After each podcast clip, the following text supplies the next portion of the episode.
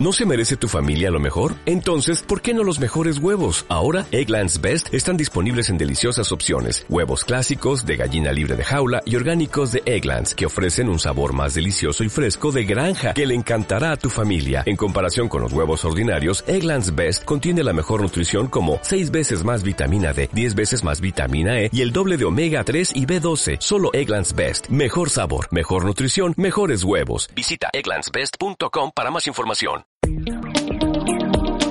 El Instituto Mexicano de la Radio y la Universidad del Claustro de Sor Juana presentan En Busca del Cuento Perdido con Sandra Lorenzano. Escuchar para pensar, pensar para escribir.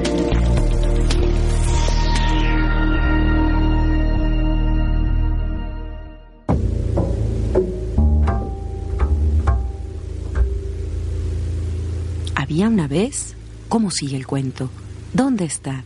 ¿Dónde se ha escondido? Los invito a que me acompañen una vez más a encontrar ese cuento que cada uno tiene guardado muy dentro de sí. Aquí buscaremos los caminos que nos lleven a encontrarlo. Hola a todos, bienvenidas y bienvenidos a En Busca del Cuento Perdido, un programa que realizamos conjuntamente el Instituto Mexicano de la Radio y la Universidad del Claustro de Sor Juana. Gracias por acompañarnos en esta aventura de leer, escribir, soñar e imaginar juntos. En busca del cuento perdido. Se escucha a través de Horizonte 107.9 de FM en la Ciudad de México, en Radio INER 540 AM en Comitán, Chiapas, en órbita 106.7 de FM en Ciudad Juárez, Chihuahua, en la Popular 1350 AM de Cacahuatán, Chiapas, en Yucatán FM 92.9 en Mérida, Yucatán, y en el mundo entero por Radio México Internacional, una estación que se transmite por internet www.radiomexicointernacional.imer.gov.mx. También pueden escucharnos desde su computadora en www.horizonte.imer.gov.mx. Los teléfonos en cabina 5628 1736, 5628 1737 y Lada sin costo 01800 546 37. Correo electrónico en busca del cuento perdido arroba yahoo.com.mx. Twitter arroba Sandra Lorenzano. Facebook en busca del cuento perdido. Y recuerden que en el blog sandralorenzano.blogspot.com está el podcast con nuestros más de 130 programas para que puedan escucharlos cuando lo deseen. Allí simplemente tienen que entrar a la pestaña que tiene el título de programas. Los amorosos callan. El amor es el silencio más fino, el más tembloroso, el más insoportable. Los amorosos buscan los amorosos son los que abandonan, son los que cambian, los que olvidan. Su corazón les dice que nunca han de encontrar, no encuentran, buscan. Los amorosos andan como locos porque están solos, solos, solos, entregándose, dándose a cada rato, llorando porque no salvan al amor. Les preocupa el amor. Los amorosos viven al día, no pueden hacer más, no saben. Siempre se están yendo siempre hacia alguna parte. Esperan, no esperan nada, pero esperan. Saben que nunca han de encontrar. El amor es la prórroga perpetua, siempre el paso siguiente, el otro, el otro. Los amorosos son los insaciables, los que siempre, qué bueno, han de estar solos. Los amorosos son la hidra del cuento. Tienen serpientes en lugar de brazos las venas del cuello se les hinchan también como serpientes para asfixiarlos. Los amorosos no pueden dormir porque si se duermen se los comen los gusanos. En la oscuridad abren los ojos y les cae en ellos el espanto. Encuentran alacranes bajo la sábana y su cama flota como sobre un lago. Los amorosos son locos solo locos, sin Dios y sin diablo.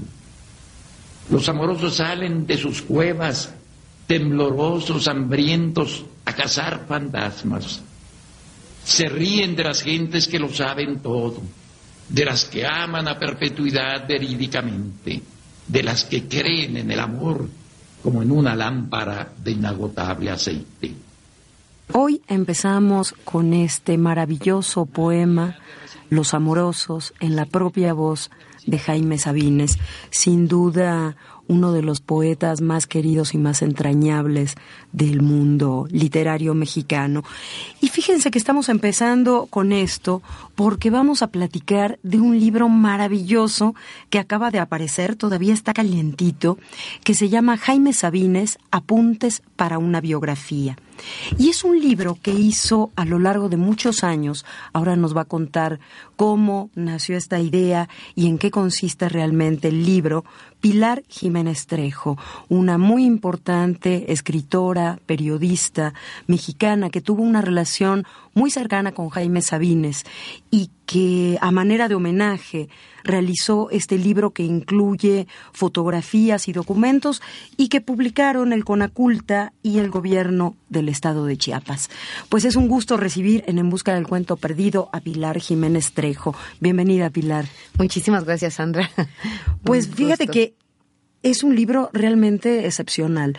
Es un libro donde tú permites y, a mí me parece algo muy agradecible que lo hagas. Permites que los lectores escuchemos la propia voz de Jaime Sabines. Entonces, ¿por qué no nos cuentas un poco cómo nació este libro y cómo decidiste convertirlo en esto que es, estos apuntes para una biografía?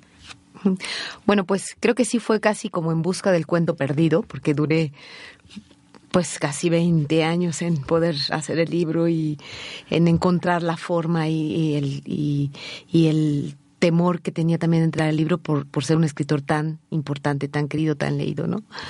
Pero bueno, yo conocí a Sabines en el 88, lo entrevisté, yo era periodista cultural de Canal 11 y tuve una entrevista con él. A partir de esa entrevista, que accedió maravillosamente porque no le gustaban ni las entrevistas y mucho menos los periodistas, eh, pues un año después el poeta tuvo un accidente. Se cayó y se fracturó la pierna izquierda y pasó una década en su casa con enfermedad, lastimado por el dolor, convaleciente, a veces, a veces bien, a veces caminando, a veces saliendo a, viajar, a veces presentándose, porque fueron, creo, los años en los que la fama atrapó a Sabines y no le dejó otra más que salir a las calles y obligarlo a salir, a veces con su silla de ruedas, a veces con su bastón, ¿no? Y bueno, en esos años eh, yo empecé a, eh, al, al, momento que yo supe que se había, que había tenido este accidente, le llamé a su casa y lo busqué y le dije que quería ir a saludarlo porque, bueno, me parecía un tipo entrañable. Y desde el primer momento en que yo llegué a su casa y empecé a platicar con él, bueno, la entrevista había sido como entrevista y yo era pues muy joven, pero cuando yo llegué a su casa me di cuenta que Sabines hablaba como escribía que su voz era poesía pura y sentencia pura y filosofía pura y frases de la Biblia, frases de, de Adán y Eva y de los amorosos, pero en, conversaciones, ¿no? Entonces, pues eh, comencé a visitarlo y siempre era un, una cosa impresionante, un portento de, de sabiduría, de, de hablar de la condición humana, del dolor de la vida, de la felicidad también, de la vida que renace, ¿no? Y pues unos años después le dije que, que me dejara grabarlo, ¿no? Porque le dije, oiga, usted habla, esto se pierde, ¿no? Y me dijo, no, no, no, este, yo no, no, no quiero empezar a hacer una biografía ni nada. Quizá después, con los años, si yo me alivio, te voy a dejar que me entrevistes en las calles y que volvamos a lo mejor a un, a una cantina. Él un hombre que le gustaba beber mucho, que era muy, muy de la calle, muy cotidiano. Y bueno, en esos años primeros, digamos, en el primer lustro, yo lo entrevistaba a veces por alguna presentación de libro, por alguna lectura, por alguna reedición o por alguna traducción de sus libros, y ahí sí me dejaba entrevistarlo como tal. Y fue en el 95 cuando le dije, oiga, ya pasó mucho tiempo, vamos a, hacer esta biografía. Y me dijo, bueno, vamos a hacerlo, pero se va a llamar Apuntes. No seas tan ambiciosa porque nadie puede hacer, ni yo mismo, una biografía de, de, de mi vida, ¿no? Habrá cosas que voy a dejar al, lado. Y así empezamos a hacer estos esos apuntes a partir pues de temas específicos que yo le preguntaba, de lecturas que yo llevaba, de libros que sabía que él le habían interesado, de mucha investigación de mi parte ya y pues además de mucha admiración y conocimiento creo de, de su obra. Y así fue como por eso es la voz de Sabines. Y yo me di cuenta pues desde el primer momento al, al ya empezar a hacer el libro, porque el libro tuvo varios intentos de empezarse y dejarse, ¿no? creo que era un libro que dolía mucho, que, que, lastimaba mucho, porque yo sentía gran, gran cariño por, por Sabines, pero también gran respeto por sus lectores. Y pues creo que desde un principio entendí que el libro tenía que ser la voz de él, ¿no? Que yo tenía que desaparecer y ser nada más la guía para ordenar en temas cronológicos la historia de la vida de Sabines. Sí, está tan bien hecho, logras tan bien eso, que es cuando uno abre la primera página del libro, es como sentarse a escuchar a Sabines contar su propia historia. Y tú dices que él hablaba como escribía. ¿Qué tan difícil fue la edición de esas entrevistas y de esas charlas? ¿Cuánto tuviste mm. que meter tú, recortar, poner, quitar? ¿Cuánto hubo de trabajo editorial, además de la selección? Porque me imagino que tienes miles de páginas con la palabra de Sabines. Tengo muchísimos cassettes, porque bueno, en ese tiempo se usaba la grabadora. Tengo más de 90 cassettes, algunos de hora y media y todo eso está transcrito, ¿no? Y después tengo mucha investigación también de libros de críticas sobre Sabines, de suplementos que salían cuando los 60 años, cuando los cuando el homenaje en Bellas Artes, cuando los 70 años, eh, cuando su cumpleaños, cuando leyó en Bellas Artes, cuando leyó en la sala de Zahualcoyot, cuando fue a la FIL de Guadalajara, entonces todo eso y entrevistas que iban saliendo de él entonces, eh, sí hubo, quizá, sobre todo porque en los últimos años, Sabines de pronto tomaba temas eh, que estaban en su preocupación cotidiana, ¿no? Como el dolor, ¿no? La diferencia entre el dolor físico y el dolor y el dolor eh, moral, ¿no? Decía que el dolor físico humilla y envilece al hombre, mientras el dolor moral engrandece y una pérdida de, un padre, de la pérdida de, un, de, un, de una pareja te, te, fortalece o te hace más, más, más vivir la vida, ¿no? Y a mí me preocupó mucho, sobre todo en este libro, mostrar a un Sabines un gran lector, ¿no? Un gran conocedor de la técnica de la poesía, porque creo que Sabines, si bien ha sido pues estudiado, analizado y creo con el tiempo cada vez mejor y con mayor calidad de, de intención en muchos críticos, también ha sido menospreciado por algún tipo de crítica diciendo que Sabines es solo un poeta del impulso y de la emoción, que lo es también, ¿no? Pero hay un conocimiento profundo sobre todo de la filosofía, de la poesía clásica, de la poesía contemporánea. Era un gran lector eh, de literatura, eh, le habla desde, desde jovencito, desde la, desde la preparatoria, la secundaria, de sus lecturas. Hay un capítulo solo dedicado a los amorosos, porque si bien él decía que no era su mejor poema, sí es el poema más conocido, ¿no? El que todos conocemos alguna frasecita y, y que con alegría he visto ahora después de de casi 15 años de la muerte de Sabines, que sigue siendo recordado por los jóvenes, ¿no? Entonces, creo que él decía que, que en, su, en, los amorosos estaban ya todos los temas que iba a tratar a lo largo de su vida, ¿no? El amor, la condición humana, el paso del tiempo, la soledad, el, el, la endeblez del alma, ¿no? Él habla de su amistad con Fernando Salmerón y cómo discutían mucho y platicaban mucho sobre las coincidencias y las diferencias entre poesía y filosofía, ¿no? Y finalmente llegaron al acuerdo de que tanto el filósofo como el poeta buscan la verdad, pero la buscan por diferentes caminos. Pero me gusta también cómo logra partir de la tradición más bien oral que él recibe por boca de su padre de las historias orientales, este padre libanés que le contaba historias que están casi todas en las mil y una noches o que forman parte de la tradición popular de aquella zona del mundo. Y él se nutrió de esto, después se nutre de la cultura chapaneca, que es el lugar donde nace y crece, y, y, luego se va metiendo en la tradición occidental de la poesía. Y estaba buscando un fragmento, al ratito lo voy a leer, donde él dice, bueno, ahora los poetas creen que pueden escribir verso libre sin saber lo que es un soneto, y eso realmente no se puede. Hay que saber de poesía, hay que conocer la tradición poética para realmente poder, poder escribir. ¿Y alguna vez Jaime Sabines leyó fragmentos de este libro? ¿Fue viendo cómo lo ibas trabajando o ya no? Algunas eh, entrevistas que yo le hice en, digamos, esos primeros años de, de visitas, él las veía, ¿no? Creo que también eso sirvió porque para, para ganarme su confianza, ¿no?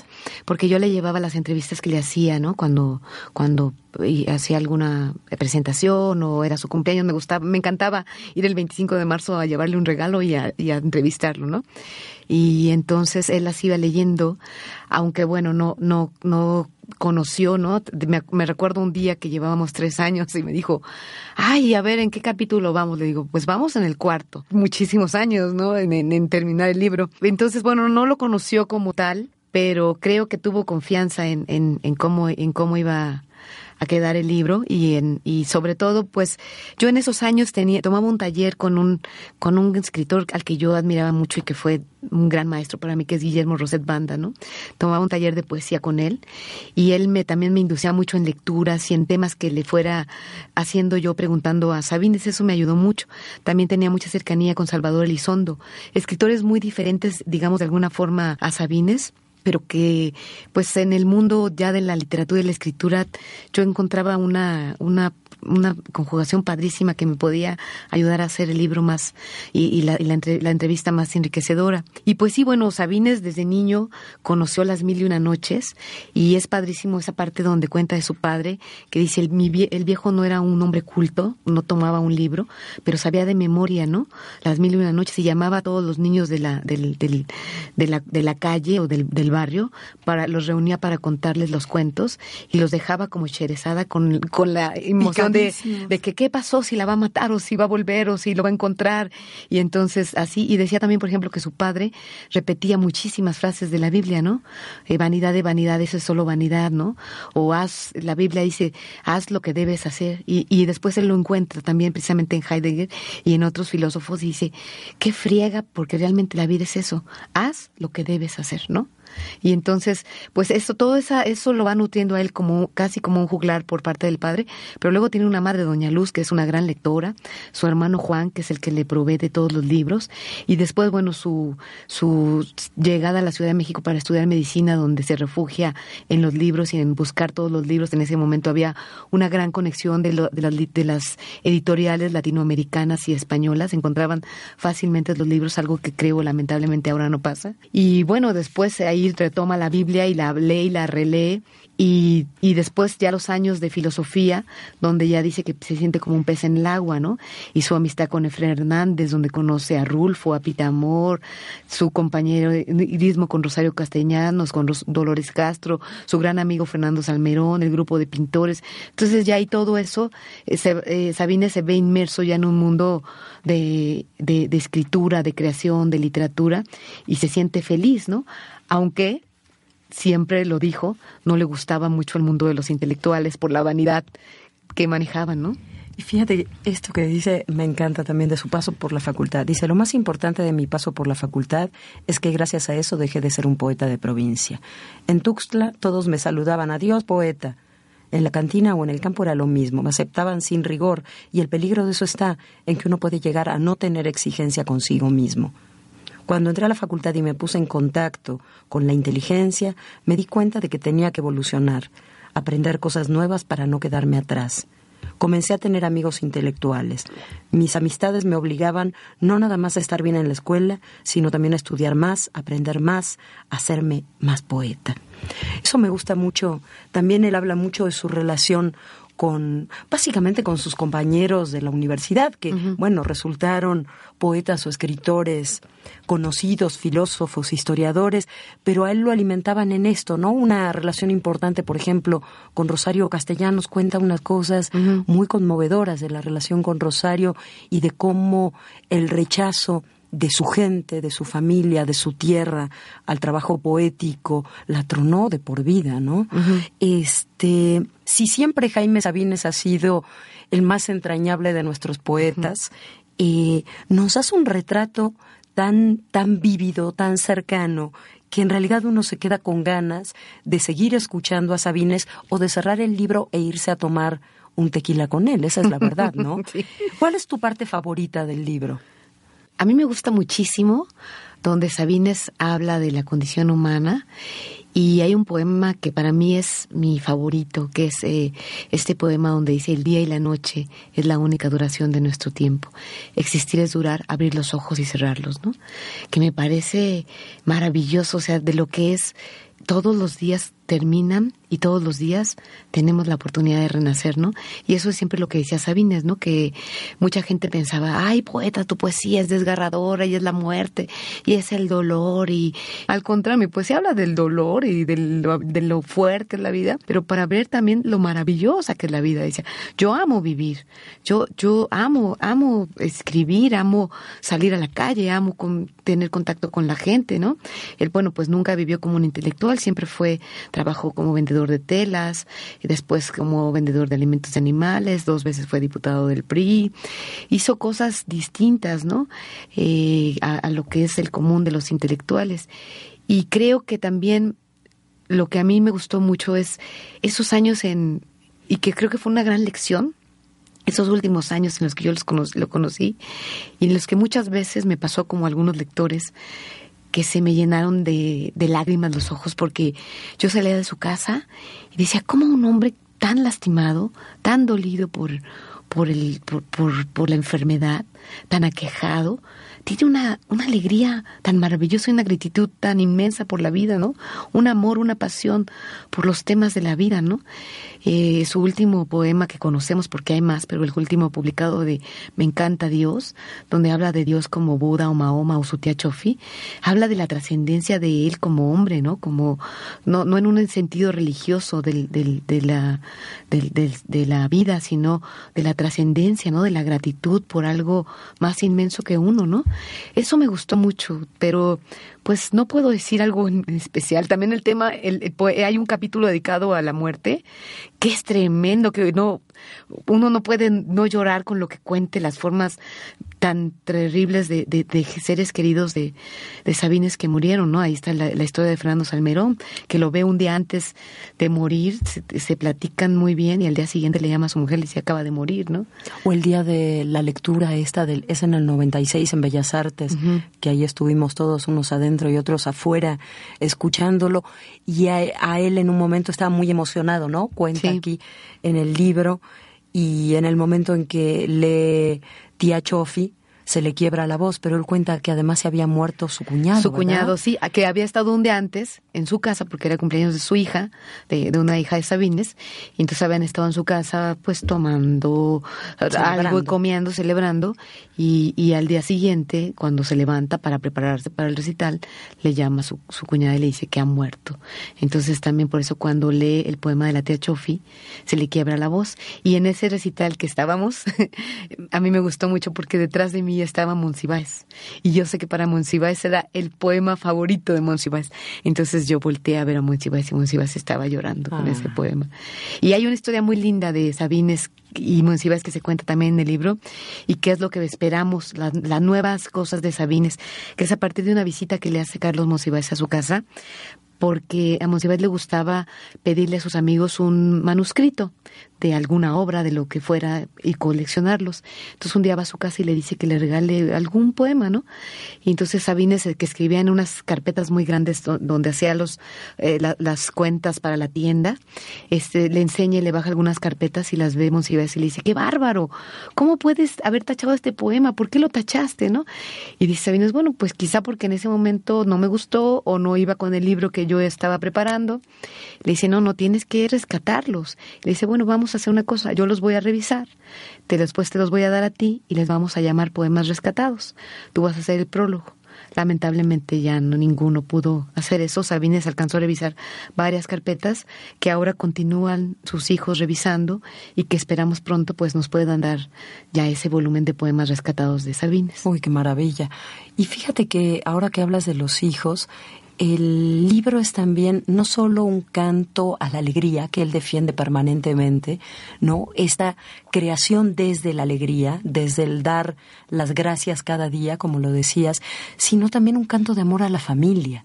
Él habla mucho primero de sus padres, luego la relación con sus hermanos, ¿no? Que se llamaban a sí mismos incluso los tres mosqueteros. Me imagino que tuviste que convivir también y ahora con la edición del libro mucho con la familia Sabines. ¿Cómo, ¿Cómo es esa relación? ¿Cómo es la relación de ellos con la memoria de su padre, con la obra de su padre? Pues, bueno, es una presencia muy, muy fuerte para, para ellos. Creo que es esa tradición familiar que viene muy, muy marcada del padre de la tradición libanesa y después con la tradición mexicana, ¿no? La familia como un eje central, el padre como el patriarca de ellos y, y después a su muerte el hermano mayor, ¿no? Que, que fue un eje central también para Sabines en el tema literario, ¿no? Decía, mi hermano Juan era un poeta, dice, lo que pasa es que no escribía, pero hablaba como un poeta. Y mi hermano Jorge, que era el segundo, Sabines era el más pequeño, escribía maravilloso él estaba haciendo una novela. De hecho, el primer capítulo yo tomo algunos fragmentos de la novela que hace su hermano Jorge contando la vida de sus padres y de cómo llegan, cómo llega el padre del Líbano y luego cómo se conoce con su madre en Chiapas, en Tuxtla. Y bueno, pues Sabines eh, pues fue un hombre que se vivió la vida, ¿no? Y que amó a las mujeres profundamente, ¿no? Eh, que decían que cuando murió su hermano Juan, que eran muy, muy enamorados porque además eran guapísimos y tenían una voz hermosa. Creo que no hay ningún poeta que lea sus poemas como Sabines. Eh, la gente lloraba y llegó una señora al, al velorio de, de, Juan Sabines y decía, pero ¿qué hizo Juanito? ¿Qué hizo? Si lo único que hizo fue amar, dar amor a las mujeres. Él solo amaba a las mujeres. No hizo nada malo, solo amaba. Y creo que Sabines, bueno, también fue un hombre que amó, que amó mucho. Y en el libro, bueno, pues está esa parte de, la, de, lo que significa para él la mujer, el amor, el sexo, el cuerpo, ¿no? Pero también la familia y el amor profundo por su familia, ¿no? Una familia que mantiene hasta el último momento y que conserva y que protege y, y, que ama profundamente, ¿no? O sea, no es solamente el poeta, sino que es un poeta que vive eh, las tensiones de su propio trabajo creativo, de su época, de sus obligaciones, de su responsabilidad, porque también en el momento que él asume que el ser poeta, el ser escritor es también una responsabilidad, ¿no? Él dice que la diferencia con su hermano Jorge es que aunque su hermano escribía bien, nunca se tomó en serio el ser escritor y él decide convertirse en eso. Me imagino que todos nuestros amigos en busca del cuento perdido están tan entusiasmados como yo, Pilar, con este libro Jaime Sabines Apuntes para una biografía. Y como siempre tenemos tres libros para regalar, me imagino que vamos a recibir muchísimas llamadas. Como ustedes saben, tienen que comunicarse a los teléfonos 5628-1736, 5628-1737 y la dada sin costo 01800 500 46 y una pregunta para cerrar, Pilar Jiménez Trejo, que tiene que ver más contigo que con Sabines. ¿Qué te deja este libro a ti como transformación personal? ¿Qué deja en tu vida? Bueno, creo que es definitivo en mi, en mi vida porque si bien yo me acerqué a Sabines nunca con la intención de hacer una biografía, ni siquiera lo imaginé, pues yo era muy joven cuando, cuando le conocí, estudiaba todavía la carrera en la Carlos Septién y de hecho, pues creo que los años que trabajé ya con él, con la idea de hacer el libro, y los años que dejé el libro ahí como volando y cambiando yo de país y llevándome los cassettes siempre porque era como mi tesoro más valioso después junto con mi hijo, Sebastián. Creo que pensé que quizá nunca iba a escribir el libro. Tuve, tuve, pues no sé, creo que fue también la catarsis de volver a México, de volverme a encontrar con este país, de, de ver que pues era una situación tan distinta a la que yo había dejado, a veces un país tan triste y creo que había que dar hacer algo algo algo bello, algo hermoso, algo que, que nos hiciera renacer, ¿no? Y creo que el libro me hizo renacer. Creo que tengo una enorme enorme gratitud con Sabines y que también era un compromiso enorme con él este este libro, ¿no? Entonces, creo que bueno, ahora eso pues sí, como él dice, la disciplina, ¿no? Él no pudo haber sido un poeta si no hubiera tenido una disciplina férrea y unas lecturas y, y, y, eh, dice el poeta nace, pero además se hace, ¿no? Entonces yo hasta que me encerré y durante un año decidí no salir a ningún lado y eh, dedicar a las cosas, pues que no puedes dejar, que es pues la, la, mi hijo y las cosas cotidianas, cotidianas, de la, de la vida, pero, pero no había nada más que estar en el libro, ¿no? Porque si salía de pronto me, me angustiaba muchísimo decir, este, en lugar de estar aquí podría estar escribiendo tres cuartillas, ¿no? O ya hubiera hecho dos páginas más, entonces corría de algún, y ya preferí no, no salir y hacer solo el libro, ¿no? Pues los amantes de Sabines, que yo creo que en el mundo de habla castellana somos muchísimos, te estamos muy agradecidos por ese encierro, por esa pasión con la que hiciste este libro, con la que platicaste durante tantos años con Jaime Sabines. Sin duda, estos apuntes para una biografía se leen con un placer absoluto y pues Estamos llegando al final del programa, pero ¿sabes una cosa que hacemos?